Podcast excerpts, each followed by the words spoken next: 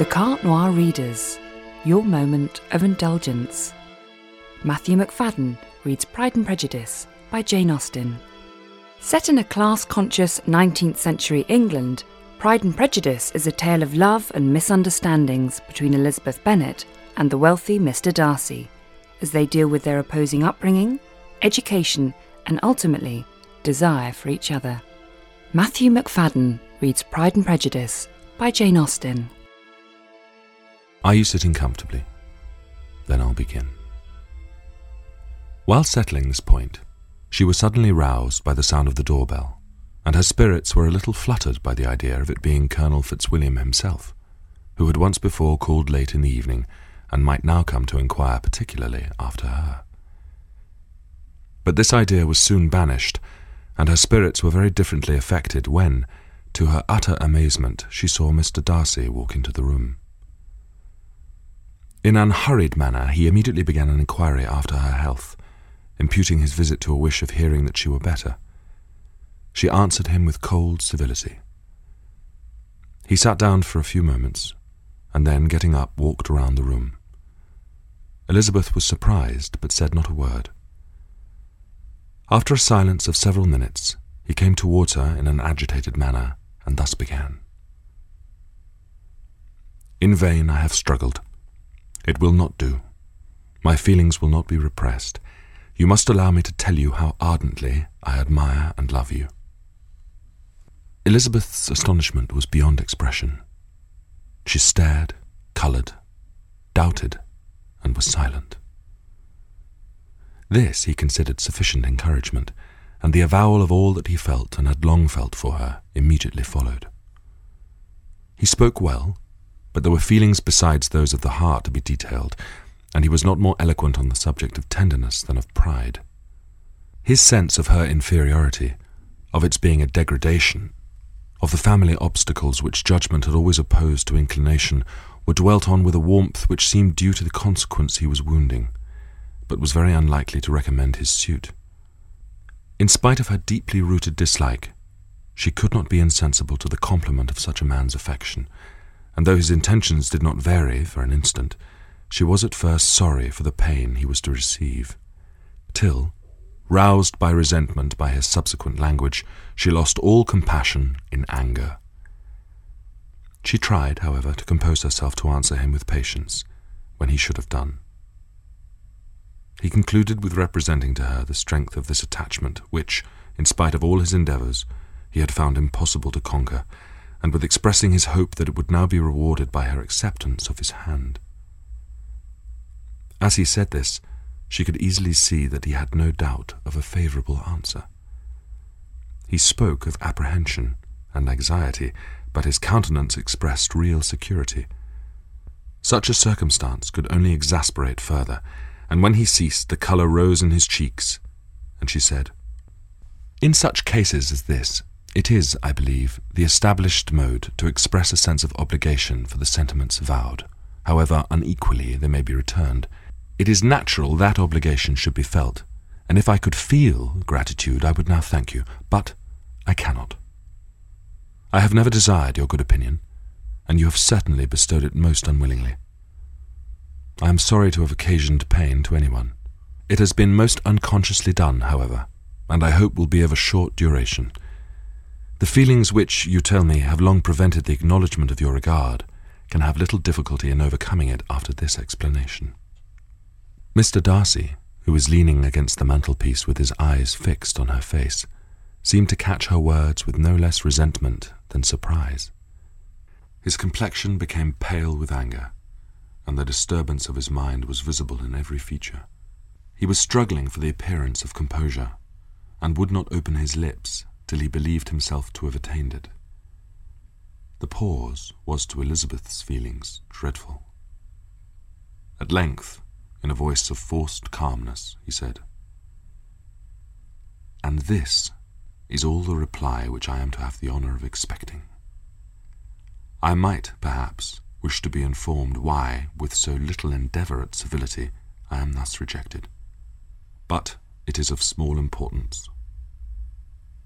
I might well inquire, replied she, why with so evident a design of offending and insulting me, You chose to tell me that you liked me against your will, against your reason, and even against your character. Was not this some excuse for incivility, if I was uncivil? But I have other provocations. You know I have. Had not my own feelings decided against you, had they been indifferent, or had they even been favourable, do you think that any consideration would tempt me to accept the man who has been the means of ruining, perhaps for ever, the happiness of a most beloved sister? As she pronounced these words, Mr. Darcy changed colour, but the emotion was short, and he listened without attempting to interrupt her while she continued. I have every reason in the world to think ill of you. No motive can excuse the unjust and ungenerous part you acted there. You dare not, you cannot deny that you have been the principal, if not the only means of dividing them from each other, of exposing one of the censure of the world for caprice and instability, the other to its derision for disappointed hopes, and involving them both in misery of the acutest kind. She paused, and saw with no slight indignation that he was listening with an air which proved him wholly unmoved by any feeling of remorse. He even looked at her with a smile of affected incredulity. Can you deny that you have done it? she repeated. With assumed tranquillity, he then replied, I have no wish of denying that I did everything in my power to separate my friend from your sister, or that I rejoice at my success. Towards him I have been kinder than towards myself. Elizabeth disdained the appearance of noticing this civil reflection, but its meaning did not escape, nor was it likely to conciliate her. But it is not merely this affair, she continued, on which my dislike is founded. Long before it had taken place, my opinion of you was decided. Your character was unfolded in the recital which I received many months ago from Mr. Wickham. On this subject, what can you have to say? In what imaginary act of friendship can you here defend yourself, or under what misrepresentation can you here impose on others? You take an eager interest in that gentleman's concerns, said Darcy, in a less tranquil tone, and with a heightened colour. Who that knows what his misfortunes might have been can help feeling an interest in him? His misfortunes, repeated Darcy contemptuously. Yes, his misfortunes have been very great indeed. And of your infliction, cried Elizabeth with energy, you have reduced him to his present state of poverty, comparative poverty. You have withheld the advantages, which you must know to have been designed for him. You have deprived the best years of his life, of that independence which is no less his due than his desert. You have done all this, and yet you can treat the mention of his misfortunes with contempt and ridicule. And this, cried Darcy as he walked with quick steps across the room, is your opinion of me. This is the estimation in which you hold me. I thank you for explaining it so fully. My faults, according to this calculation, are heaving indeed. But perhaps, added he, stopping in his walk and turning towards her, these offences might have been overlooked had not your pride been hurt by my honest confession of the scruples that had long prevented my forming any serious design. These bitter accusations might have been suppressed had I with greater policy concealed my struggles, and flattered you into the belief of my being impelled by unqualified, unalloyed inclination, by reason, by reflection, by everything. But disguise of every sort is my abhorrence, nor am I ashamed of the feelings I related. They were natural and just. Could you expect me to rejoice in the inferiority of your connections, to congratulate myself on the hope of relations whose condition in life is so decidedly beneath my own? Elizabeth felt herself growing more angry every moment. Yet she tried her utmost to speak with some composure when she said, You are mistaken, Mr. Darcy, if you suppose that the mode of your declaration affected me in any other way than as it spared me the concern which I might have felt in refusing you, had you behaved in a more gentlemanlike manner. She saw him start at this, but he said nothing, and she continued, you could not have made me the offer of your hand in any possible way that would have tempted me to accept it. Again, his astonishment was obvious, and he looked at her with an expression of mingled incredulity and mortification. She went on. From the very beginning, from the first moment, I may almost say, of my acquaintance with you, your manners impressing me with the fullest belief of your arrogance, your conceit, and your selfish disdain of the feelings of others, were such as to form that groundwork of disapprobation on which succeeding events have built so immovable a dislike. And had I not known you a month before, I felt you were the last man in the world whom I could ever be prevailed upon to marry. You have said quite enough, madam.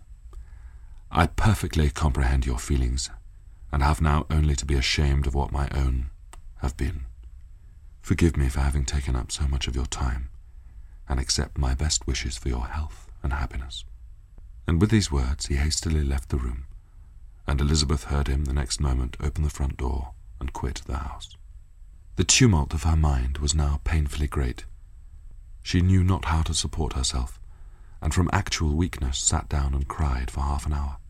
Her astonishment, as she reflected on what had passed, was increased by every review of it. That she should receive an offer of marriage from Mr. Darcy, that he should have been in love with her for so many months, so much in love as to wish to marry her in spite of all the objections which had made him prevent his friends marrying her sister, so much in love as to wish to marry her in spite of all the objections which had made him prevent his friends marrying her sister, and which must appear at least with equal force in his own case, was most incredible. It was gratifying to have inspired unconsciously so strong an affection.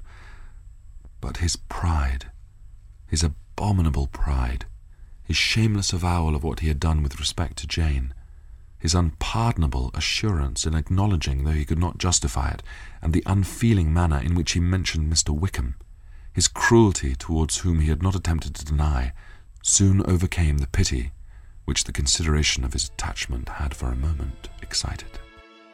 The Carte Noire Readers, your moment of indulgence.